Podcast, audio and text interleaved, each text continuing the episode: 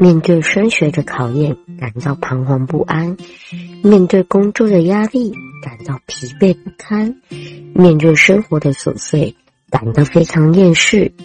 每个人都会有疲倦无力的时刻，每颗心都会有伤痕累累的可能。所有伤口都不急着好起来，慢慢与自己和解，一切都会有变好的那一天。欢迎收听疗愈新生活，欢迎来到本周疗愈新生活，我是节目主持人美琪。Hello，各位听众朋友们，大家好，欢迎来到本周疗愈新生活。疗愈新生活每周五中午十二点到下午一点，会在一七六六网络广播电台陪伴着大家。希望大家可以用每一段生活疗愈颗每一颗受伤的心。要怎么收听疗愈新生活的节目呢？可以在每周五中午十二点到下午一点，上一七六六网络广播电台，就可以收听到疗愈新生活的节目喽。如果错过节目的播出也没关系，也可以到呃一七六六网络广播电台，然后搜寻疗愈新生活的节目页面，就可以收听到我们节目全部的播出哦。同时呢，如果每周五中午十二点到下午一点，呃，也可以在 YouTube 搜寻到我们一七六六网络广播电台的官方频道，就可以收听到节目的播出哦。是的，欢迎大家可以多多收听我们节目，也谢谢大家的支持。是的，今天星期五了，星期五中午的时间了，很快的。呃，只要撑过今天，就可以迎来休息的时间啦。不知道大家周休日会做一些什么事情呢？最近天气慢慢的变凉了，变冷了。呃，冬天已经来了嘛，已经之前就是立冬了，立冬过了，冬天正式来了，要大家注意保暖哦。是的。好好注意保暖，好好的生活，好好的，嗯，用每一段可能你觉得很不好过或很难过的生活，去疗愈每一颗受伤的心。我觉得每一段生活，即便你觉得不好过或很困难，它其实都会带给你一些什么。然后同时，我们也可以用幸福的、快乐的生活去疗愈每一颗心。是的，你看刚刚说到嘛。就是假日的时间，不知道大家做一些什么事情呢？因为美琪很喜欢在假日、周休日的时间，然后就躺着，然后就开始开启平板啊或手机，就开始追剧，开启追剧模式这样子。对啊，我觉得这是最疗愈，也是最让人开心的时间，就是你能够透过。嗯，追剧，然后透过那些戏剧作品，嗯，去探索很多的东西，我觉得是一件很棒的事情。是的，那今天呢，就要来说说，呃，不知道大家有追什么好看的剧呢？今天呢，我们就要，诶，之前前一阵子是金钟奖第五十八届嘛，那金钟奖的时候，大家有没有看到那些得奖作品？对，然后以及入围作品，那我们今天就来探讨一下，诶，如果啊，我们嗯，从金钟奖这些戏剧类的作品入围作品里面，如果这些呃。金钟五八作为我们的追剧指南的话，有哪些作品是必看的作品呢？哪些入围作品是真的值得一推的呢？可以从这些作品里面学一些什么东西，也可以看见一些不一样的东西呢？是的，第五十八届呢金钟奖，我们已经知道已经颁完了嘛。那从那些入围作品里面，即便没有得奖，但是入围就是一种肯定。那些入围作品里面。绝对有一些是值得我们，呃，非常就是去特别关注它，特别去看一下的。那哪一些作品呢？是呃，我们觉得很棒，想要推荐给大家。虽然入围的作品都很棒，但是哪一些是我们就是精选过，然后觉得诶很适合推荐给大家的一些作品啦。哦、其实里面有无论是探讨职场霸凌的悬疑剧情，又或者是呃有首部幕僚职人剧，又或者是未来科技进步的角度来思考婚姻等等的剧情等等的作作品呢，各种观点的火花碰撞都有富有深意，值得一看哦。接下来我们来看看哪些作品是美琪想要推荐给大家的呢？第一部我们要看到的是，嗯、它的剧名叫做《你的婚姻不是你的婚姻》。科技进步会如何影响婚姻关系？嗯，这部剧呢，它是一共有五个故事组成的，分别为圣角尾号一三一四、恭请光临、真假夫喜事、梅丽沙之书。每个故事呢有两集，全剧共有十集。透过不同的导演及编剧，探讨同样的主题。在未来世界里，当科技科技更加进步了，婚姻关系会变得怎样呢？会有怎样的变与不变呢？婚姻的永恒会因此更容易，或者是更不容易呢？这部作品呢，嗯，其中呢，它有孙。孙可芳和刘冠廷主演的一个单元的圣角，他描述一个钢铁直男为了赢过妻子贴心的青梅竹马，试图透过开发中的数位读心产品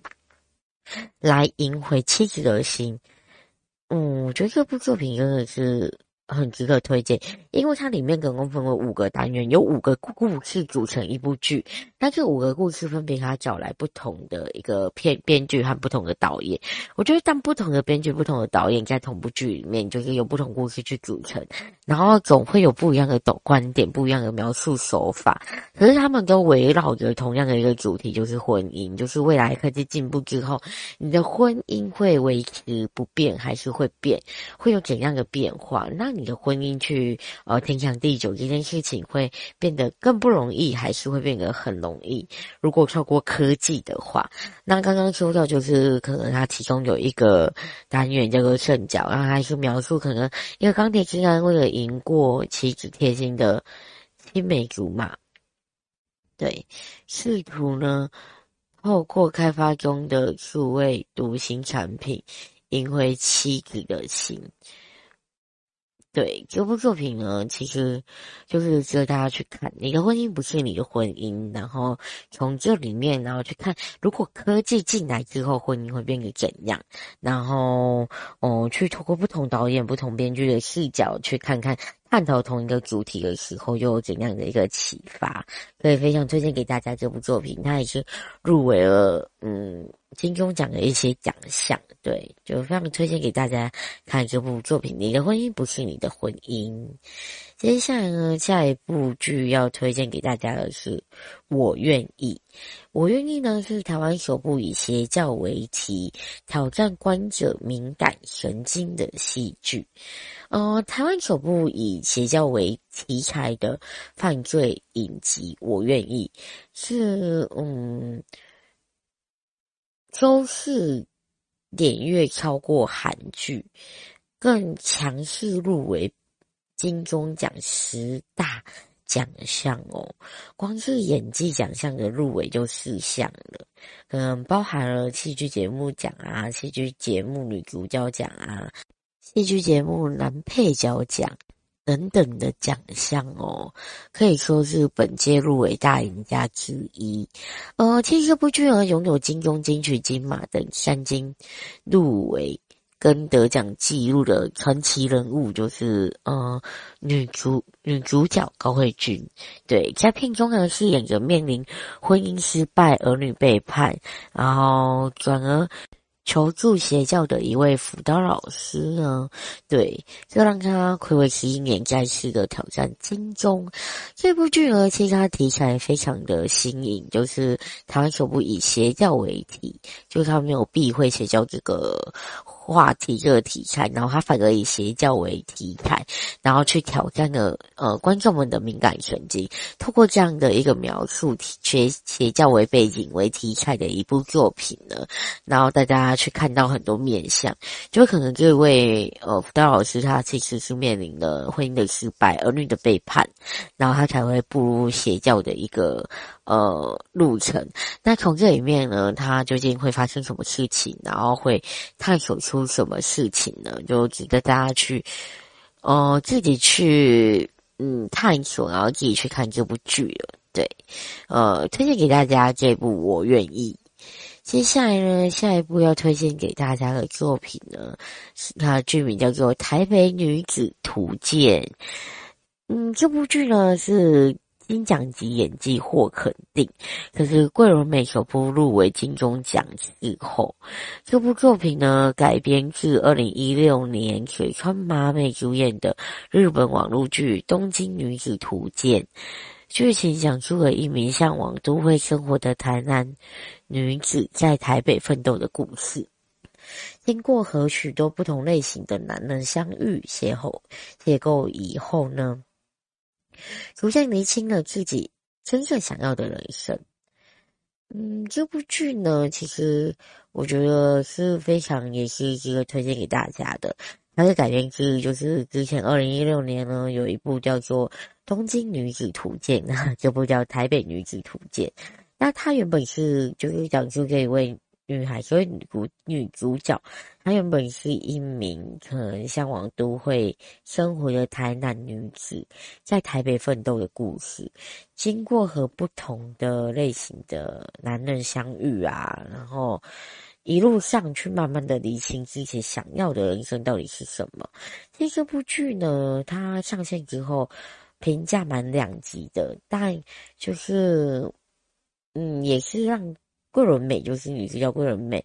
首度入围金钟奖的视后宝座的一部作品，就是大家可以好好的去看一下这部剧，就是因为台南的女子她要到台北奋斗之后，会有怎样的一个故事，就是可能呃从。其实，毕竟虽然在同一个国家，但毕竟台北跟台南的一些有一些文化吧，地方文化或者是有一些思想是有差异的。那在台台南长大的女孩，她要到台北奋斗生活的时候，她会面临很多问题。北漂的女子、北漂的孩子、北漂的一些人，她你北漂的年轻人，那她会遇到什么问题呢？那在和不同形形色色的人。相遇之后，甚至可能你你会遇到你的另外一半嘛？那交往之后，你会发生什么问题？然后会真正体会出一些什么事情？什么是你真正想要的人生？你就会慢慢的去，呃，一步一步逐渐的去体悟出这些东西来。所以这部作品也推荐给大家，《台北女子图鉴》，对，非常推荐给大家这部作品。就欢迎大家如果有空的时候都可以看看这几部作品。对，第一段节目呢，跟大家分享到的就是《台北女子图鉴》，然后以及刚刚说的“你的婚姻不是你的婚姻”，然后还有“我愿意”这三部作品，就是第五十八届金钟奖入围的作品，戏剧节目类的。对，从这些作品里面可以去探索出一些东西，然后可以去体验出一些可能你从前没有看过视角，然后又或者是你。哦，面对这个主题的时候，是你以前没有发现的事情，或者是你以前没有关注到这个题材，所以这三部作品很推荐给大家。那他们节目回来之后，我们会继续推荐。诶，如果以第五十八届金钟奖，呃，他的入围节目的一些名单里面，当做我们的片单指南的话，那哪些作品是值得推荐给大家？值得大家去一下子从这里面细细的去品尝出。道理，品尝出，呃，说体悟，所以非常推荐给大家，大家这些作品。那下一段节目，我们再继续推荐不一样的作品。同时，如果你有觉得不错的作品，想要推荐给我们的话，也欢迎将你觉得，呃，想要推荐的片单推荐到 jngky 零四零八零九二三零五二五小组就没有打卡，可以和我们分享你想推荐给我们的作品哦。那下一段节目回来，我们继续以五十八届金钟奖入围，呃，戏剧节目的一些。作品，然后以这些为我们的片单指南，然后来看看哪些作品是值得我们去好好的观赏喽。欢迎回到疗愈新生活，我是节目主持人美琪。是的，欢迎回到我们的疗愈新生活。疗愈新生活每周五中午十二点到下午一点，会在一七六六网络广播电台陪伴着大家。希望大家有任何想要跟我们聊聊的话呢，也欢迎呢将你的话寄送到 JNG KY 零四零八零九二三零五二五小老鼠 gmail.com。或者是像 FB 或 IG 搜寻“踏勇者”跟美琪，就欢迎将你想分享的故事分享给我们。要如何收听到疗愈新生活的节目呢？在每周五中午十二点到下午一点，欢迎上一七六六网络广播电台，或者是一七六六网络广播电台 YouTube 官方频道呢，去收听我们的节目哦。是的，今天呢，我们讲到的主题就是想跟大家聊聊，不不晓得大家有没有看到呃第五十八届金钟奖呢？那金钟奖戏剧节目奖里面有很多的作品，那戏剧戏剧节目类里面很多作品里面很多是值得推荐给大家的。那如果以这些入围作品当做我们的片单，就当做我们的一个推荐片单的话，会推荐哪些作品给大家？第一项节目呢，就是有推荐到一些作品给大家，除了可能是。你的婚姻不是你的婚姻，又或者是我愿意，还是台北女子图鉴等等的作品呢，都推荐给大家。接下来呢，这一段节目我们继续要推荐不同的作品给大家哦。接下来我们第二段节目要推荐到的作品是，它的剧名叫做嗯，牛车来去。牛车来去呢，它主要是讲台湾女性的坚毅韧性，农民努力出头天。呃，它主要是描述一九四三年起，台南农村的田农、地主等等的各阶层人们，为了养家糊口，在动乱的逆境中互相帮助，努力出头出头天的生命历程。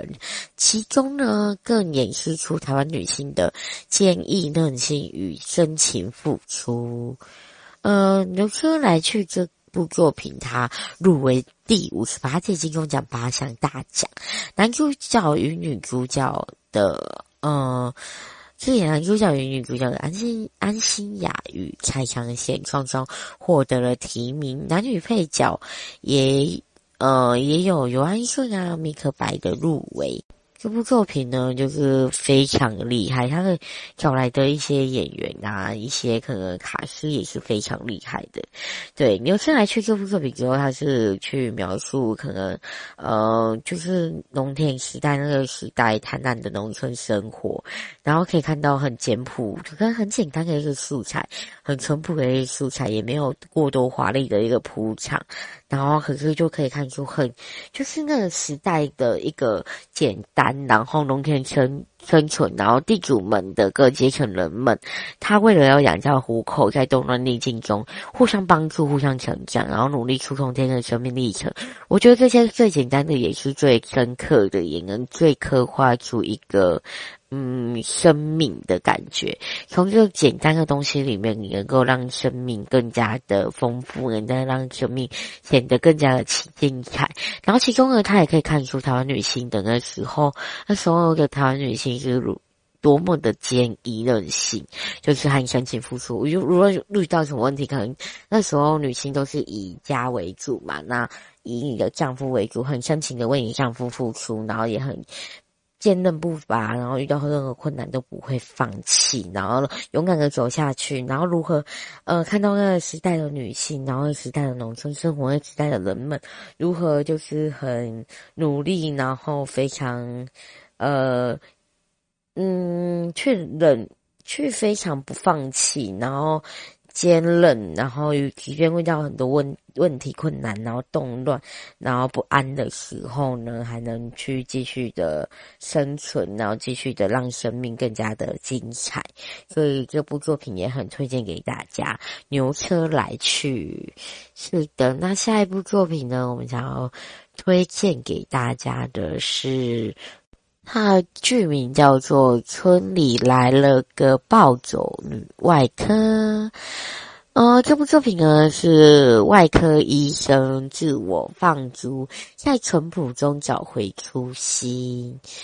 这部作品改编自同名小说，并以职人精神结合喜剧。故事讲述着阴错阳差来到南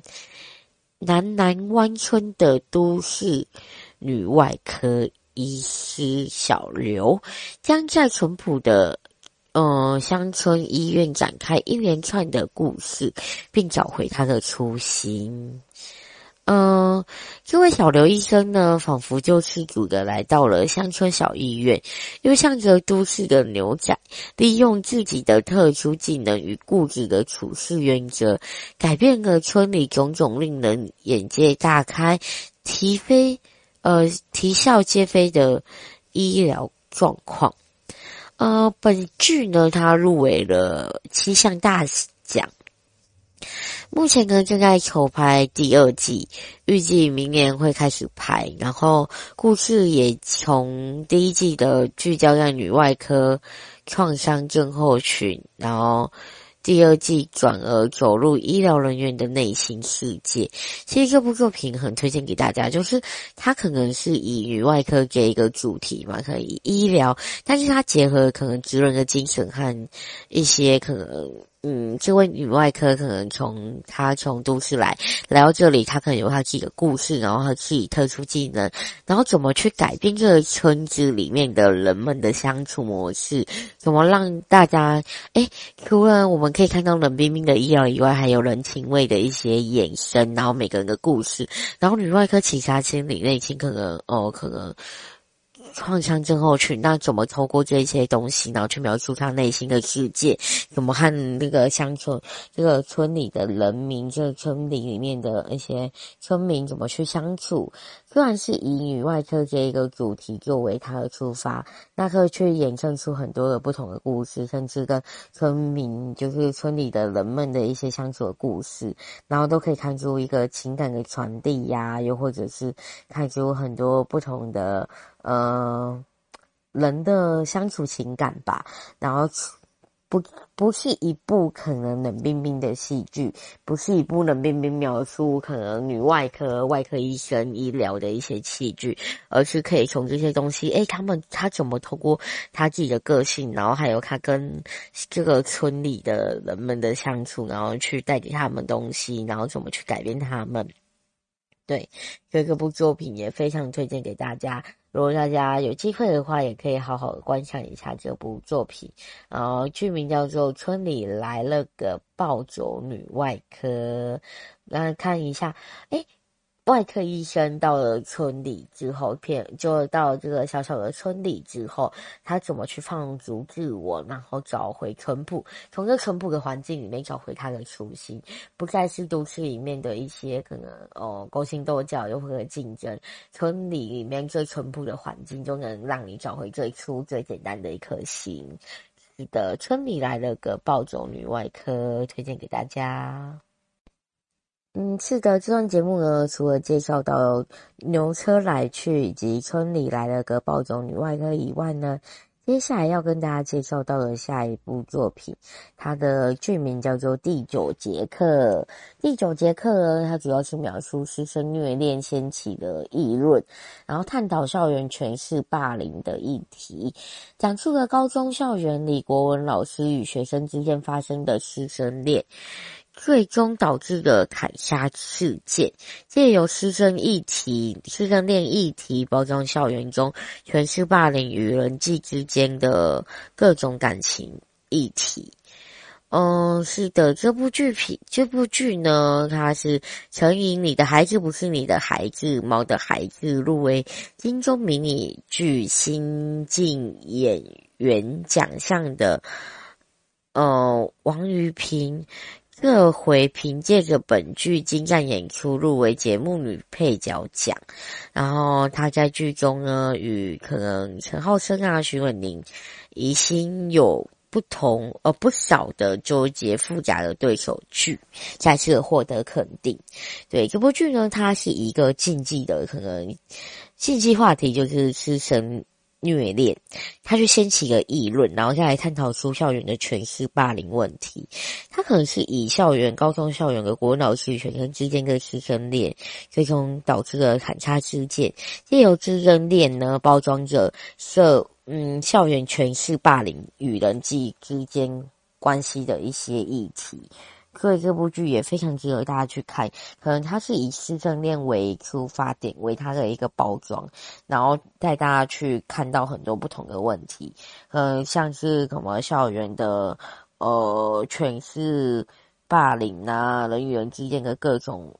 人际互动关系呀、之类的，所以这部剧呢也是值得推荐给大家，也欢迎大家可以去看看这部作品。他的卡司也蛮厉害的，你看找来徐伟宁、陈浩生等等的演员。对，第九节课这部作品也非常推荐给大家。这个，下一部呢要推荐给大家的下一部剧，它的剧名叫做《台湾犯罪故事》。它呢参考了台湾真实事件，一个影集四单元，是同一调性。呃，本剧以两千年代为背景，四个单元故事改编自台湾真实犯罪案件。包含了灭门血案啊、奸杀案啊、诈保案与冤狱案，由四个单元故事组成，分别为出轨、生死困局、恶有引力、黑桥之下等等的一些作品。本剧在第五十八届金钟奖上一举入围了十二个奖项大奖。是的，这部作品呢，它是以两千年代为背景嘛，然后它总共去呃改写了、改编了台湾四个真实的犯罪案件，可能有灭门案、灭呃灭门血案啊、奸杀案、家暴案，然后冤狱案等等的，以这些然后以同一算不同的呃一些。呃，犯罪的一些事件，但是以同一调性，然后去描述出这个故事，四个单元组成了一个剧。然后我觉得非常棒，是他带大家去看见这个台湾可能真实犯罪事件、真实犯罪案件，然后以同一调性去描写这些不同的案件，然后让大家可以看出，诶，曾经发生过这些事情，然后这些案件，然后可以更加了解，诶。哦，这些事情的发生，然后以及一些故事的发展，所以这部作品也非常推荐给大家，就是很有社会，就是社会议题性会被看见的一部作品。对，台湾犯罪故事。推荐给大家，对，是的，这一阶段呢，跟大家分享到的，除了台湾犯罪个故事，然后以及刚刚讲到的第九节课，然后还有牛车来去，然后还有村里来了个暴走女外科，这些故事呢，这些剧情、这些作品都是非常值得推荐给大家的。就是第五十八届呢，可能入围了一些奖项的作品。第五十八届金庸奖入围一些奖项的作品，然后觉得推荐给大家，也值得大家去一再回味。然后像呃台湾犯罪故事，可以从里面诶去看见社会议题，作为社会议题会被重新去被关注着的。所以我觉得有时候一部剧它不止呃让观众去打发时间看这些剧，从这些剧里面能够得到什么，然后同时也能够从这些剧里面然后关注到一些议题的话，我觉得都是不错的一个选择，不错的一个选项。所以呢，如果你闹片荒、闹剧荒的时候，不妨可以从呃金钟奖的一些入围名单里面去找找，当做你的指南，看剧指南，然后去找找哪些剧是值得我们去看的，哪些剧又呃富含着哪些寓教意义，又或者是社会议题的一些唤起，然后让我们可以去关注到这些事情。所以是直接推荐给大家的。这一阶段呢，就跟大家分享到这几部作品。下一阶段回来之后，我们会继续跟大家分享不同的作品哦。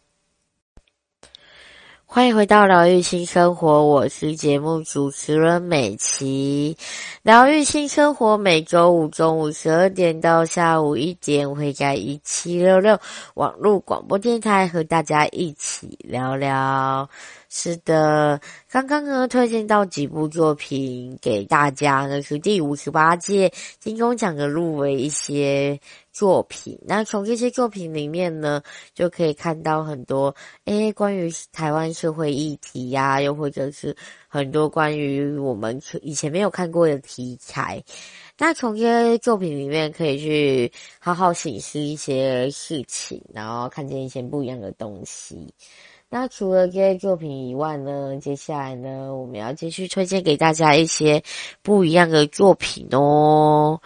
接下来我们要看到的这部作品呢，也是入围第五十八届金钟奖的一个作品，它的剧名叫做嗯，他和他的他，他和他的他呢，主要是在讲述着。一名在职场上很成功的女子，在车祸醒来后，发现世界变得不一样。这一切又似乎与她国中老师杀害的事件有关。因题材取自社会真实事件，所以在这部剧还没播出前就受到瞩目咯。这部剧呢，它其实就是。揭开权力的性侵、职场霸凌与性性别歧视，还有婚婚姻等暴力等社会议题。其实我觉得这部剧虽然开始以职场上很成功的女子，然后在车祸醒来后，发现世界变得不一样，然后开始去启发出，然后去揭发出可能权力的性。性侵啊，然后或者是职场上的霸凌与性性别上的一些歧视，还有婚姻的暴力等等的社会议题，我觉得要是去描述社会议题的话的剧，真的是很值得大家去看，也很容易去引起大家的一个瞩目。例如像呃，无论是可能性侵害啊，还是性骚扰，然后其实什么呃。职场霸凌啊，等等的，就是近几年很常会有一个嗯被关注的议题，像之前前阵子的 Me Too 嘛，对不对？所以大家渐渐的去关注到性性骚扰啊，甚至可能性别歧视啊等等的一些社会议题。我觉得当真正去。呃，接触到这些，或真的去看见这些的时候，就会觉得，哎，原来有这些东西的存在，原来社会上有这些丑陋一面的存在。那有这些东西的存在的时候，我们真正重视到它的时候，我们就要去试着去杜绝它，试着减少这些事情的发生，试着减少可能伤害的发生。对，当你真正去关注到这些议题的时候，你才能去，呃。比较能以同理的角色，又或者是比较能去特别去看到这些东西的时候，你才能去减少杜绝这些事情，然后去呼应，然后让大家慢慢的减少这些事情、这些伤害的发生嘛。呃，所以我觉得有时候剧情，有时候剧嘛，就是一部剧出来，然后如果以这些社会议题为它的题材的话，就会让观众去慢慢关注到这些东西。所以这部这些剧其实它也有它的意义存在，也有它应该发挥的价值存在。它带人们、带观众去关注到这些议题的时候，我们就会开始去哎发现这些东西的存在，然后发现这些事情的存在，我们才能慢慢的去杜绝，甚至去宣导，然后。甚至加强这些观念的一些强化，然后让这些东西慢慢的减少，然后让这些社会议题、这些社会事件。不再那么常发生，然后也能减少很多很多的伤害。所以一部剧它其实可以带来的面向很多，带来的价值也很多。它就是一个故事嘛，演员就是说故事的人，然后可能编剧啊、导演就会写故事的人之类的，然后让我们能更能看这些故事，然后更能去得到启发。对，他和他的他也推荐给大家。是的，那下一部剧呢，我们要推荐给大家的是《人选之人造浪者》。他这部剧呢是首部幕僚职人剧，然后选战风雨欲来怎么赢呢？是的，这部剧呢，嗯。入围第五十八届金钟奖的十四项大奖，堪称迷你剧讲《向大赢家，是台湾第一部讲述的呃党党政党幕僚的职人剧，然后叙述激烈的选战风雨要来了，一群文宣幕僚面临着各种艰难的抉择，历经选情的惊涛骇浪，他们如何才能胜选呢？面对对手的凌厉攻势，又如何转守为攻？呃，发现选胜选之道呢？其实这部剧呢，就是可能它是。我觉得这个题材也非常的新颖，就是第一部台湾第一部以首部幕僚职人剧为题材，就是可能讲哎选举选战，那从这些选举选战里面去呃讲述很多可能人心呐、可能就是呃这幕僚们面对到这些可能对手攻击，又或者是呃一步一步的选。选战的告急啊，他们如何去做抉择，如何团结起来，然后发生很多很多事情，然后这些事情虽然是以一部可能政党的一些选举剧为题材，然后可以看出很多人性，然后人心，然后很多情感上上的交流，所以也是一部非常值得大家去看的一部剧。然后这这部剧也引起了不。不小的一个话题性，然后也入围了金钟奖很多奖项。对，人选之人较浪者就，诶，大家可以去看看这部剧，然后可以看看，诶，虽然是以选举为题材，那可是历经了很多不同的东西，然后可以带给我们很多不同的体会。对，人选之人较浪者推荐给大家。接下来呢，要推荐给大家最后一部剧，这部剧呢，它的剧名叫做。哦，模仿犯，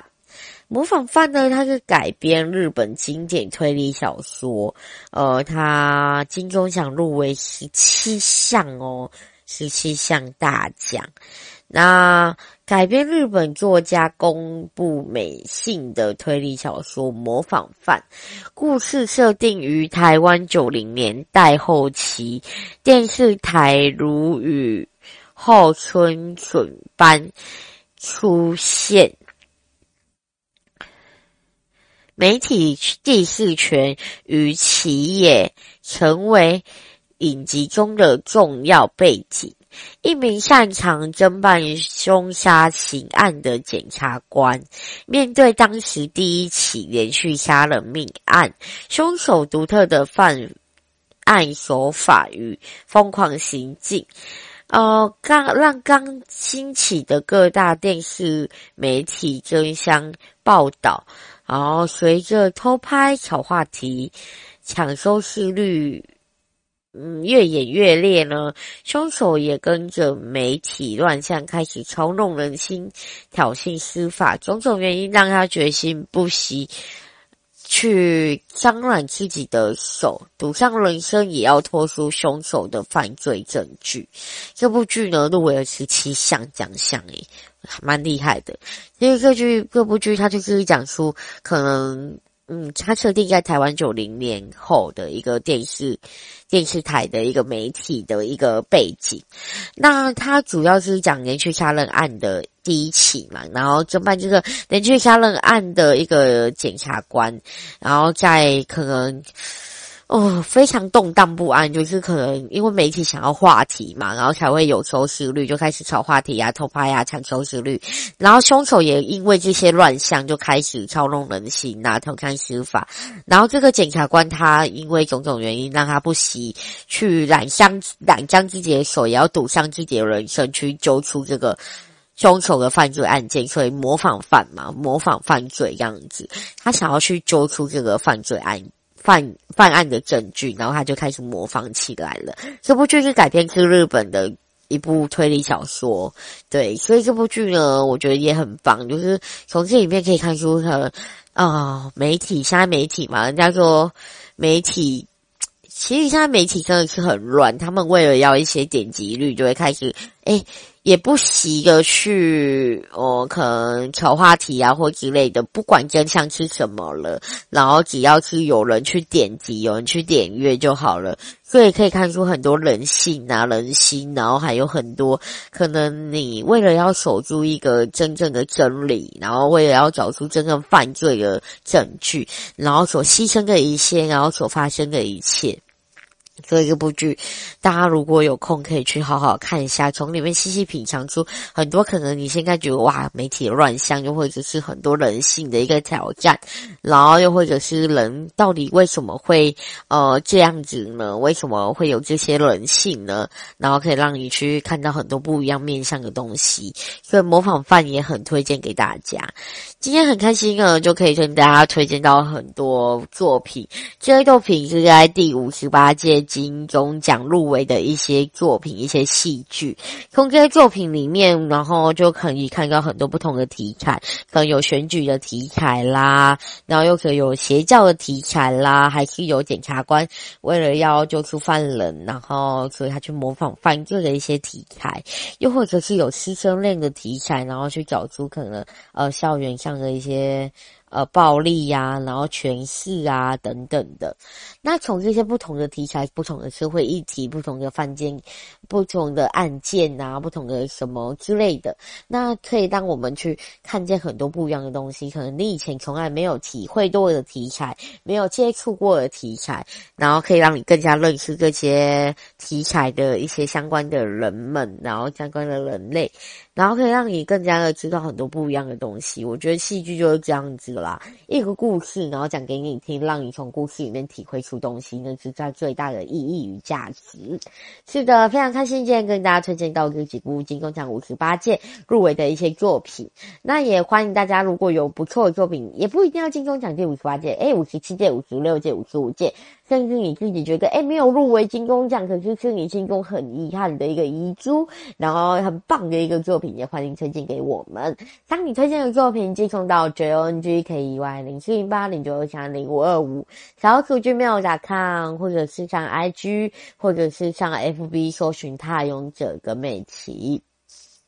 都欢迎你将你觉得很棒的一些。呃，作品戏剧推荐给美琪，让美琪不再闹片荒啦，是的，不再闹剧荒，可以好好的看这些剧，然后体会出一些很不一样的东西。是的，很欢迎大家的的推荐哦。那最近天气冷了，要注意天气的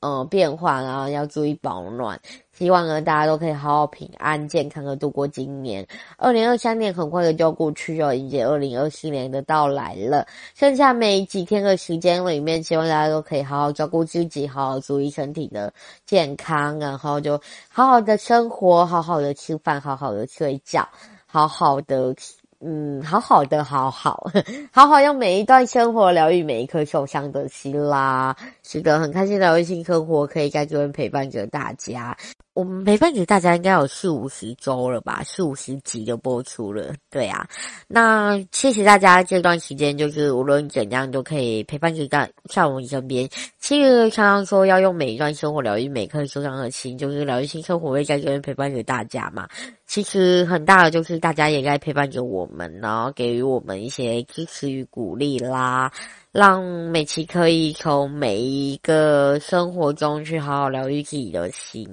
对，所以呢，未来呢，希望大家能够继续陪伴着我们，然后也让我们给我们一个机会，好好陪伴给大家。是的，很开心，就是可以在这边跟大家聊聊。是的，那大家就要注意保暖喽。我们疗愈性生活节目今天到这边就要告一段落了，希望大家都可以好好的。我们下周下个礼拜再继续相见啦。这里是疗愈性生活，我是节目主持人美琪。疗愈性生活，我们下周见。